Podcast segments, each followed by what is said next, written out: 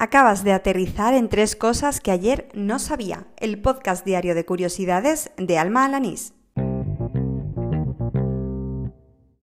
Este es el episodio número 22 del podcast, el correspondiente al martes 1 de octubre de 2019. Comenzamos mes y también episodio, así que al lío. Me uní en Twitter en el año 2011 y yo no sé qué estaba haciendo hasta ahora cada octubre porque, fiel oyente, acabo de descubrir lo que es el Inktober. Al ver que Twitter se llenaba con este hashtag, pues he ido a indagar un poco sobre lo que era este término y ha resultado ser un juego de palabras con los vocablos ink, que en inglés significa tinta, y October, es decir, octubre.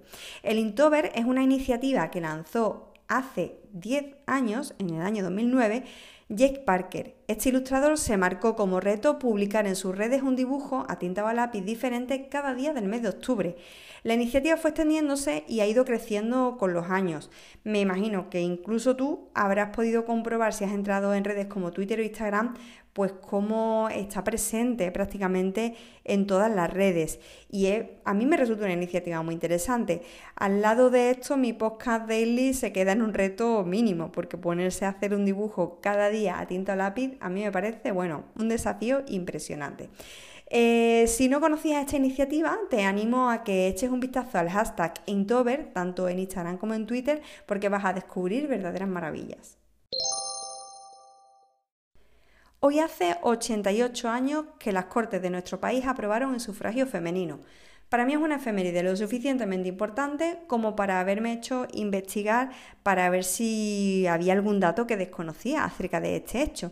Y mira, lo primero que he conocido o que he sabido de nuevo es que no solo estaban presentes en aquel Parlamento Victoria Kent y Clara Campoamor, había una tercera diputada llamada Margarita Nelke. Yo ya conocía el debate que Campoamor y Kent mantuvieron en pro y contra respectivamente del voto de la mujer pero desconocía que en ese año 1931 hubiese otra compañera más en el hemiciclo. La votación se saldó con 161 votos a favor y 121 en contra, por lo que las mujeres pudieron votar por primera vez en el año 1933. Y bueno, a partir de ahí ya sabéis cómo continuó la historia. Pero bueno, en las notas del programa dejaré enlazado el discurso con el que Clara Campoamor consiguió convencer a la Cámara.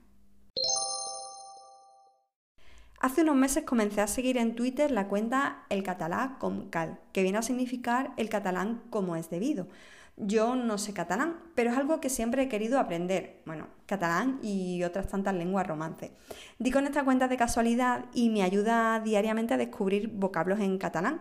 Y lo más curioso es que eh, contrapone expresiones que son más propias de los castellano hablantes que del propio catalán.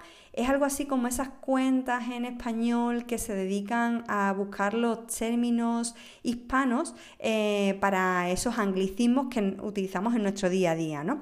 Bueno, pues hoy, gracias al catalán Comcal, he descubierto que el adverbio de repente, o más bien su forma catalana de repente, no es correcto. Para expresar lo mismo existen otros adverbios o expresiones en catalán como de cop, de cop y volta, tot d'un cop o de sobte. Bueno, yo no sé si lo habré eh, pronunciado bien porque como decía antes no sé catalán.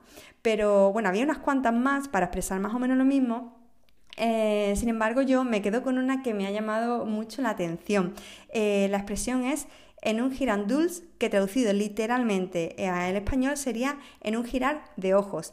Y no sé, me ha resultado muy curioso cómo expresar de repente, pues se dice así también en catalán. Eh, a mí es una cuenta que me encanta seguir, como digo, porque me hace aprender vocablos en catalán, pero sobre todo porque me hace pensar en torno a las raíces latinas que comparten ambas lenguas.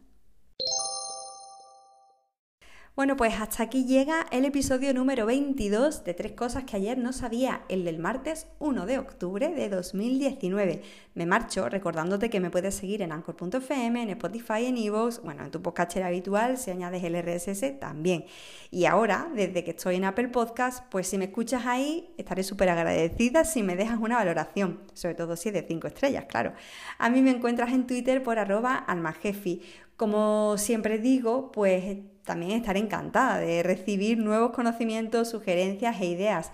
Como ayer comentaba en el episodio de Balance, pues bueno, me encantaría también conocer eh, qué piensas acerca de los contenidos de este podcast, si crees que falta algo, si podría mejorarlo, en fin, dame un poquito de feedback que nunca viene mal. Yo te espero mañana, más o menos a esta hora, así que no me falle. ¡Hala! ¡Con Dios!